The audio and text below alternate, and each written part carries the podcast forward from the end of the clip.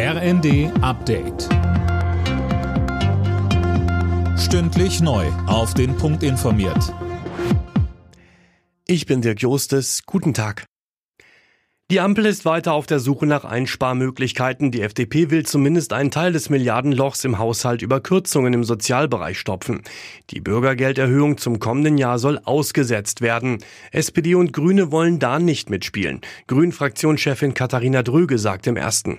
Das macht nicht Hubertus Heil am Schreibtisch, sondern da sind statistische Verfahren hinter und das wird so kurzfristig überhaupt nicht mehr anders laufen. Deswegen sehe ich faktisch schon gar keine Möglichkeit mehr, das Bürgergeld für das kommende Jahr anzufassen. Und es ist aus unserer Sicht auch notwendig, weil es bildet die gestiegenen Lebenshaltungskosten der Menschen ab und da sind wir verpflichtet.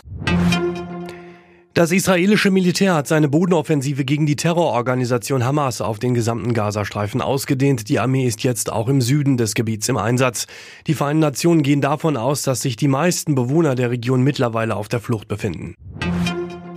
Die Deutsche Bahn steht nach dem Schneechaos im Süden heftig in der Kritik. Die Gewerkschaft EVG und der Fahrgastverband ProBahn werfen dem Unternehmen vor, das Schienennetz vernachlässigt zu haben. Auch heute fallen in Süddeutschland viele Züge aus, vor allem im Raum München. Nach der Auslosung der Gruppen für die Fußball-EM im nächsten Sommer in Deutschland startet die zweite Ticketphase. Ab heute können sich Fans bewerben. Mehr von Max Linden. Die Nachfrage nach EM-Tickets ist hoch. In der ersten Phase waren mehr als 20 Millionen Bewerbungen für etwa 1,2 Millionen Karten eingegangen. Jetzt in der zweiten Phase werden rund eine Million Tickets vergeben.